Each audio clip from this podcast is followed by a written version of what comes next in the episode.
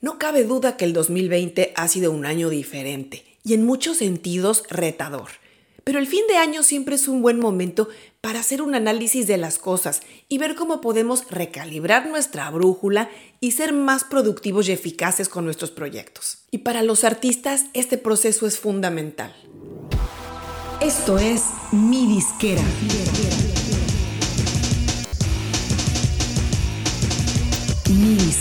donde tu música es tu negocio. Bienvenidos a Mi Disquera. Soy Ana Luisa Patiño.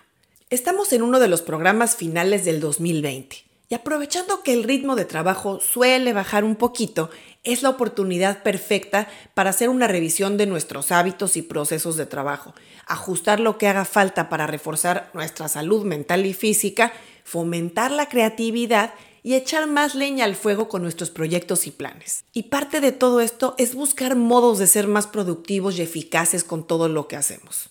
Yo sé que vas a decir que los artistas no tienen la misma mentalidad práctica o sistemas de trabajo que tiene un contador, un abogado o un doctor.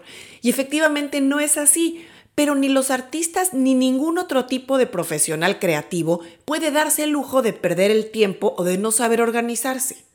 Estos tips o recomendaciones que te voy a dar hoy no son exclusivamente para los artistas, igualmente pueden aplicarse a otros profesionales de áreas creativas.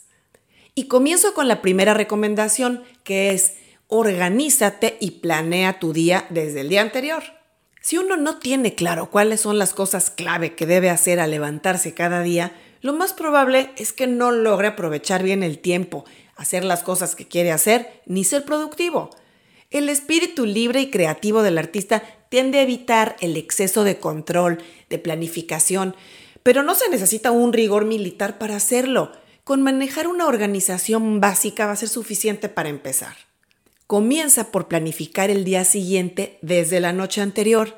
Date tiempo para organizar tu agenda, tu calendario, lista de pendientes o donde apuntes lo que tienes que hacer y determina cuáles son tus prioridades qué debes hacer para cumplirlas y cuánto tiempo aproximado vas a dedicar a cada cosa. Es importante no saturar esta lista de pendientes o agenda porque no solo no terminarás las cosas que quieres hacer, sino que además te genera mucha frustración estar constantemente retrasado con tus cosas. Segundo tip, cada día asigna tiempos para trabajar en tus proyectos creativos, como componer, escribir letras, etc. No esperes a que te llegue un destello de inspiración, porque si se te atraviesa una serie de Netflix por delante, seguro que esa inspiración nunca va a llegar. Es importante forzarse a tener esos espacios para ejercitar el músculo de la creatividad. A veces, muchas veces, no te va a gustar lo que compones o lo que escribes, pero no dejes de hacerlo todos los días.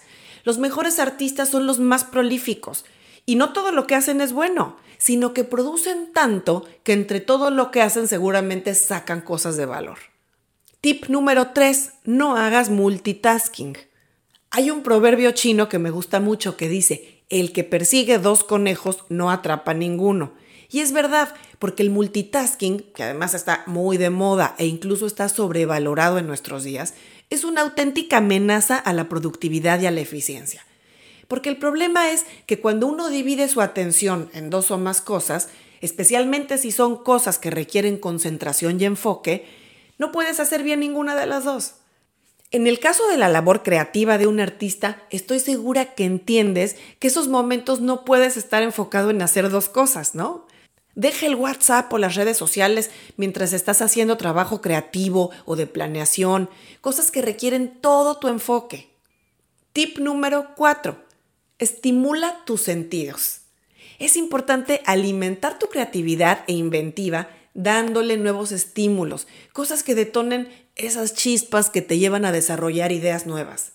Dedica tiempo todos los días y sepáralo en tu agenda o en tu calendario a exponerte no solo a música nueva o a retomar cosas que te gustan, que ya escuchaste y que quieres ver desde otro ángulo también a otras manifestaciones artísticas y temas que van a enriquecer tu quehacer como creador de música.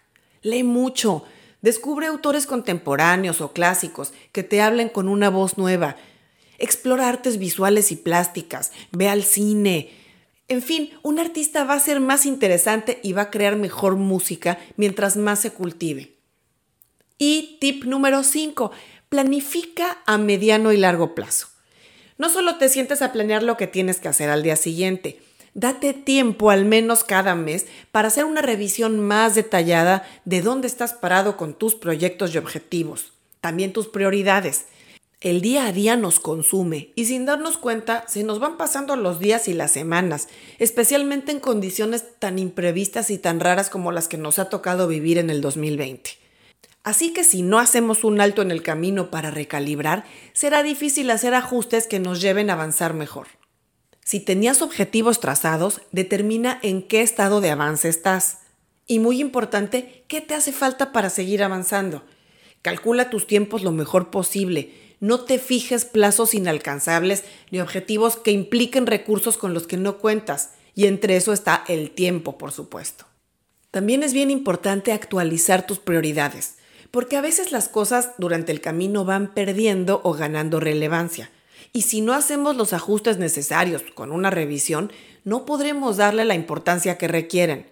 Si algo toma mayor importancia y requiere más de tu tiempo y atención, piensa entonces qué puedes pasar a segundo plano o descartar, para evitar saturarte y poder cumplir con tus prioridades de primer nivel.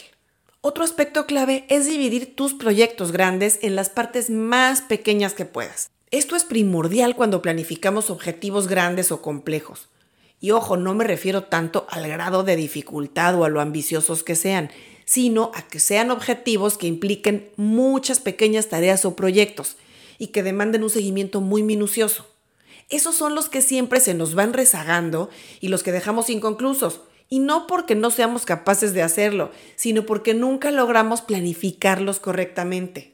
Cuando uno determina cuáles son esas pequeñas tareas que uno debe ir haciendo para avanzar en un proyecto grande y las va programando día a día, semana a semana, va a ser mucho más probable que logres cumplirla. Y hasta aquí llegamos con el programa de hoy. Espero que te haya servido y que te sientas motivado para implementar estos y otros ajustes para empezar el 2021 con el pie derecho. Nos vemos muy pronto.